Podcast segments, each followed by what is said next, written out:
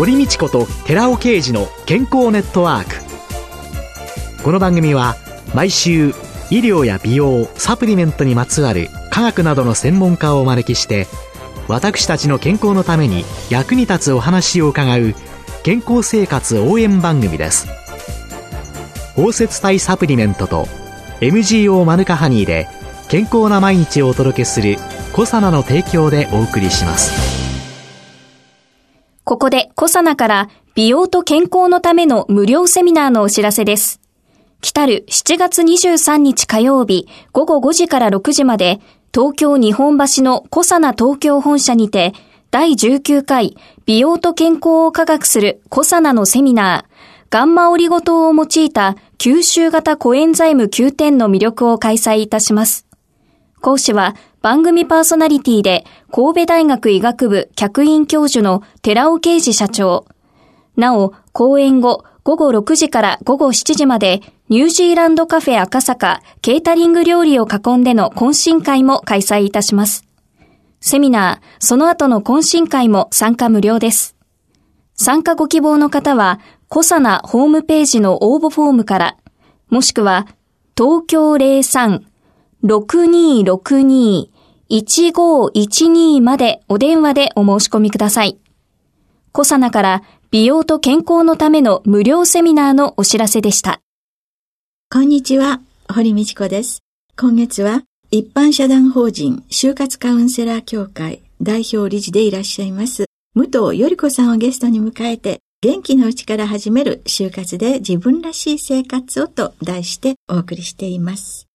先週は過去の振り返りというようなことですね。はい、伺いましたけれども。さあ次は未来。未来。これはどのように捉えていったらいいんでしょうかね。実はエンディングノートもカテゴリーごとに分かれていて、はい、自分のことを振り返ったり、はい、あとはお金のことを考えたり、お葬式とかお墓、はたまた最後はメッセージなんて、大体そのぐらいのカテゴリーに分かれてるんですけれども、はい。それって全部、過去、現在、未来ってなっていて、はい。お葬式のことでも、ちょっと堀さんにお伺いしますけど、自分の家の終始宗派ってご存知ですか？あ、それはね、父と母を亡くしておりますので。はい。はい。あ、知ってます？はい。じゃあ、堀さんはご自身が、自分が死んでしまった時の、お葬式ってどうやろうって具体的に考えてます？家族葬でやってくださいということを思っているのですが、はい、そうすると私の知り合いがですね、はい、家族葬をしたんですよ。はいはい。そうしましたらね、なぜ知らせてくれなかったの？というので、お亡くなりになってとか、毎日毎日ね、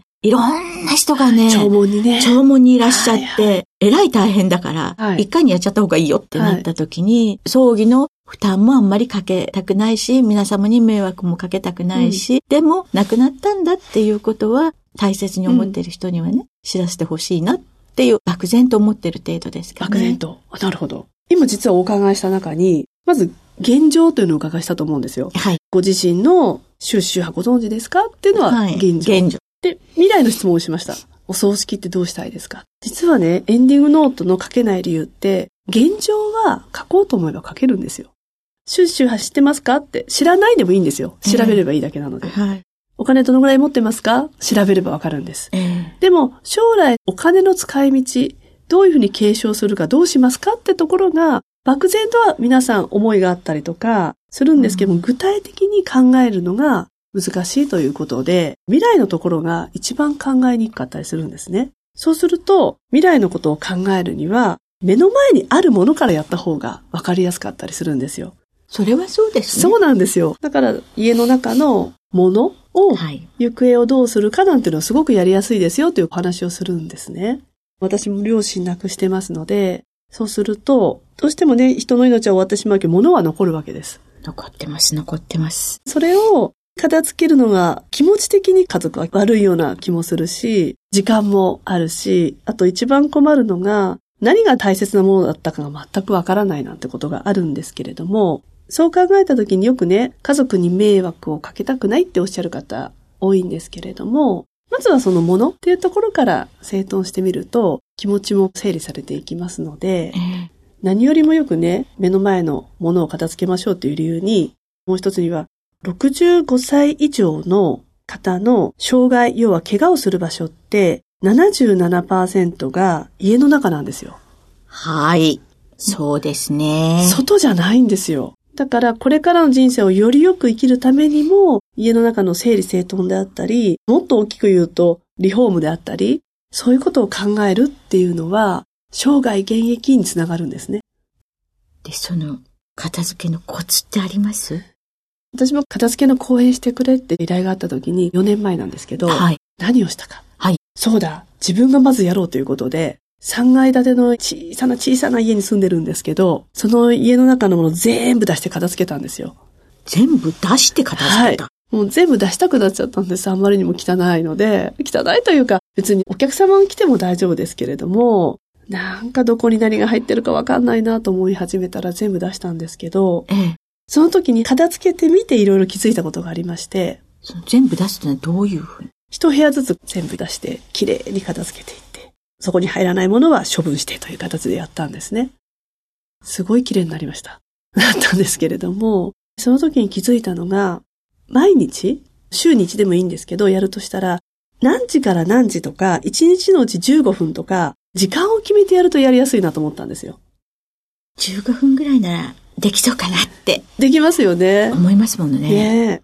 だから15分って決めて、今日はキッチンとか、今日はここの棚とか。ええー。って決めてやるといいんじゃないかなと思ってます。今一瞬ね、全部出して、そりゃ綺麗になるだろうけど、やる日がない。できない。やれない理由はいっぱい頭の中に今浮かんでたんですけれども、はいはい、15分やりましょうよって言われると、15分ならできるかなって気がしましたものね。私もハードル高いことやったから気づいたんですよ。1日15分なら私毎日やってられるかもって思って、えー、これはいい案だと。で、あとはですね、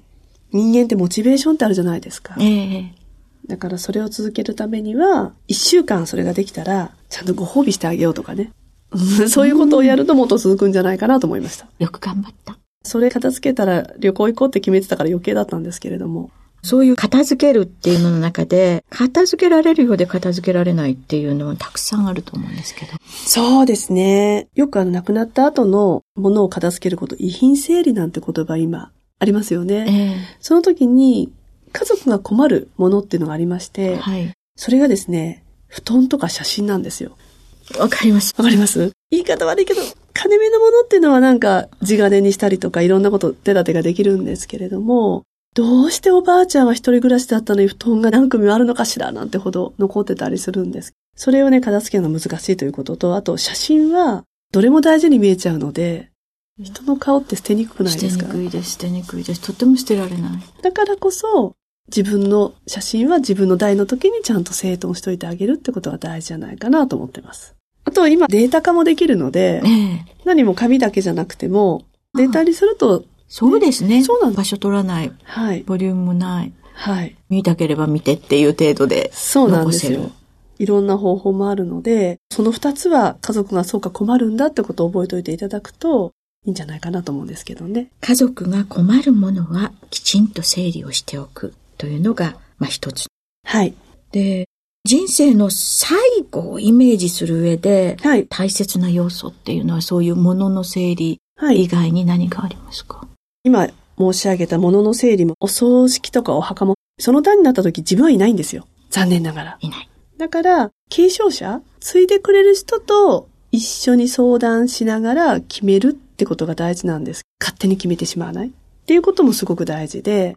実際に実行してくれるかもわからないので、ちゃんと相談しながらと、あと、お葬式は一回ですけれども、お墓はこれから未来、自分が死んでしまった後入ってから何十年も続くことですので、守ってくれる人が守りやすいかどうかってことも肝になってくるんじゃないかなと思いますので、だからこそ相談が必要なんですよ。分かって難しいですよね。これは何とかしとかないと大変なことですね。そうですね。90代の男性からの相談だったんですけど、はい、自分が生きにくいお寺さんにお墓があると。で、近くの公営墓地に移したいと。はい、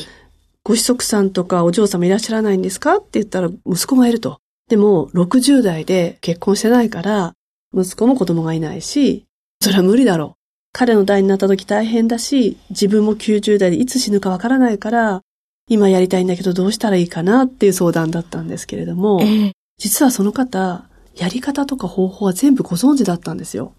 例えば、移す時の手続きだったりとか、はい。で、何がそう。何を後押ししてほしいと。私は、では、まず、今ご相談してくださったことを、お墓のあるお寺さんの住職に同じ相談をしてみてください。一週間以内にお願いしますってお話ししたんですよ。えー、それからね、ずっと連絡がなくてどうしちゃったかなと思ってたら3ヶ月後に急に電話がありまして、えー、ありがとうございます。移せましたと。はい。要は、やり方ってプロがやってくれるので、あとは、そこの人にまず話すってことが大事なんですね。移したいとか、そういう考えが決まった時に、うん、私にいくらお墓を移したいって相談いただいても、私が移す手続きはできないし、そこに行って話をしてあげることができないんですけれども、第一歩のお寺さんに話すってところにハードルが高かったりするんですが、意外と大丈夫です。住職にちゃんとお話しすると、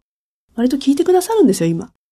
そうですね。住職さんに言いたくても言えないで。そうなんですよね。それも話してくださいって言ったんですよ。それを持ってきてもいいのかって住職にお世話になってるのにっていう気持ちもお話しくださいって話せばいいんだっていう、もっと話しなさい、話した方がいいですよという後押しが、その一歩につながったんですね。そうなんですよ。しかも一週間以内にって私が申し上げたので。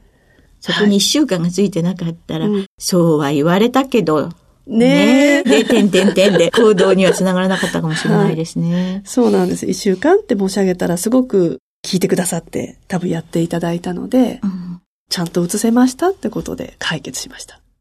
さっき全部いろんなことご存知でしたよって言われたけれども、いや、実は何も知らない私がいるというのを今、なんとなくお墓を移したいなって、それはどこに相談すればいいの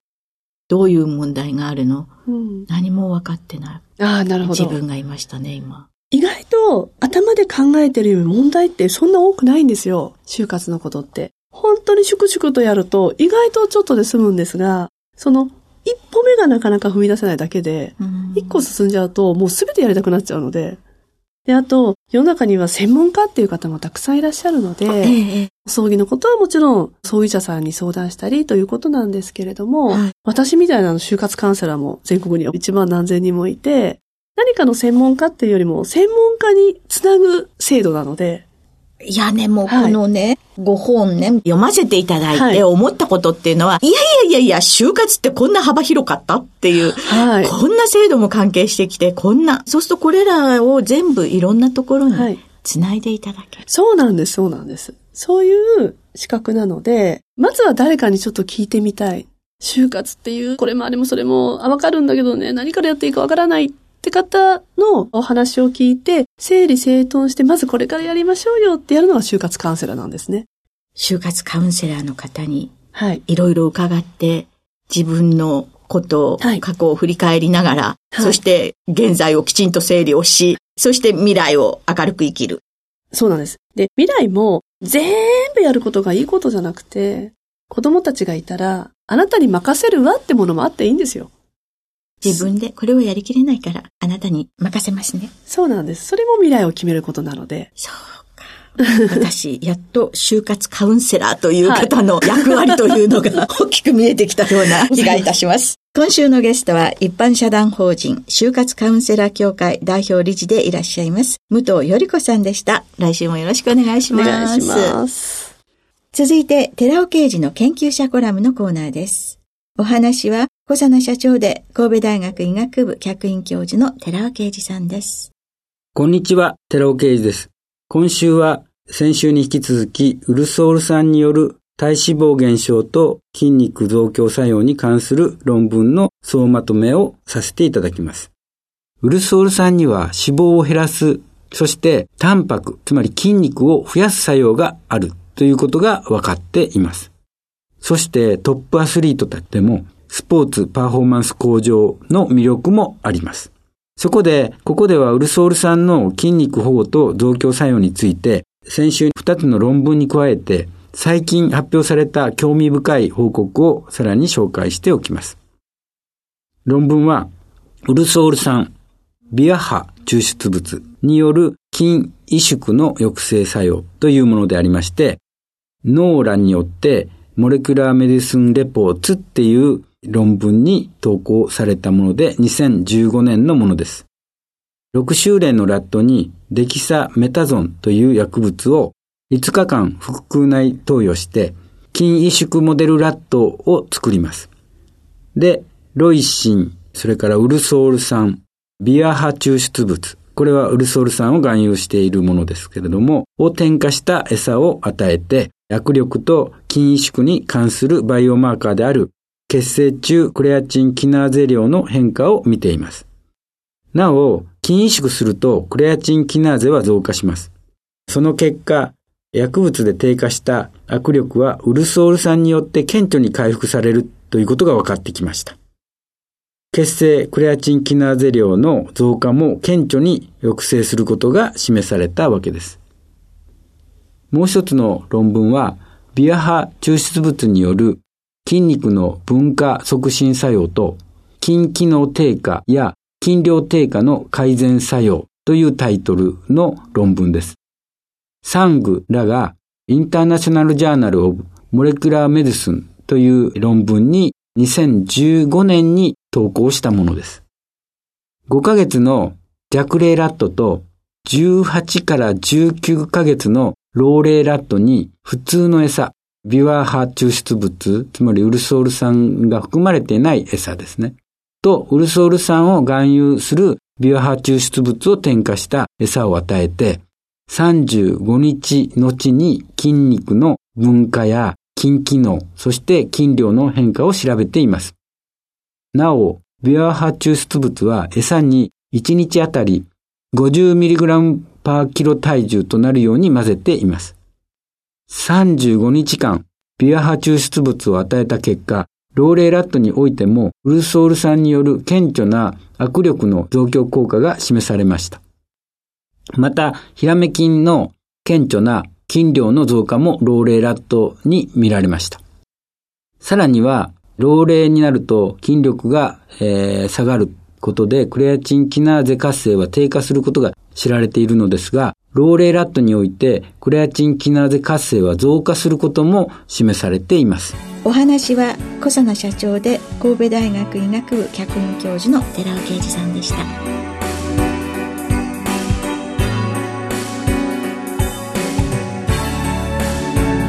ここで小佐奈から番組お聞きの皆様へプレゼントのお知らせです。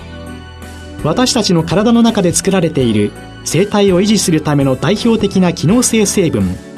コエンザイム9点 Rα リポ酸は加齢により合成が減少する上にとてもデリケートで劣化しやすい物質です。コサナのヒトケミカルのデザートマスカット風味は劣化しやすい機能性成分をナノカプセルで包み込んで体に吸収しやすくしました。デザート感覚で召し上がれるゼリータイプです。コサナのヒトケミカルのデザートマスカット風味のプレゼントをご希望の方は番組サイトの応募フォームからご応募ください。抽選で10名様に差し上げます。コサナのヒトケミカルのデザートマスカット風味プレゼントのお知らせでした。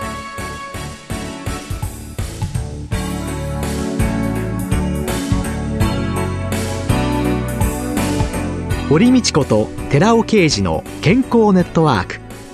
この番組は包摂体サプリメントと MGO マヌカハニーで健康な毎日をお届けするコサナの提供でお送りしました。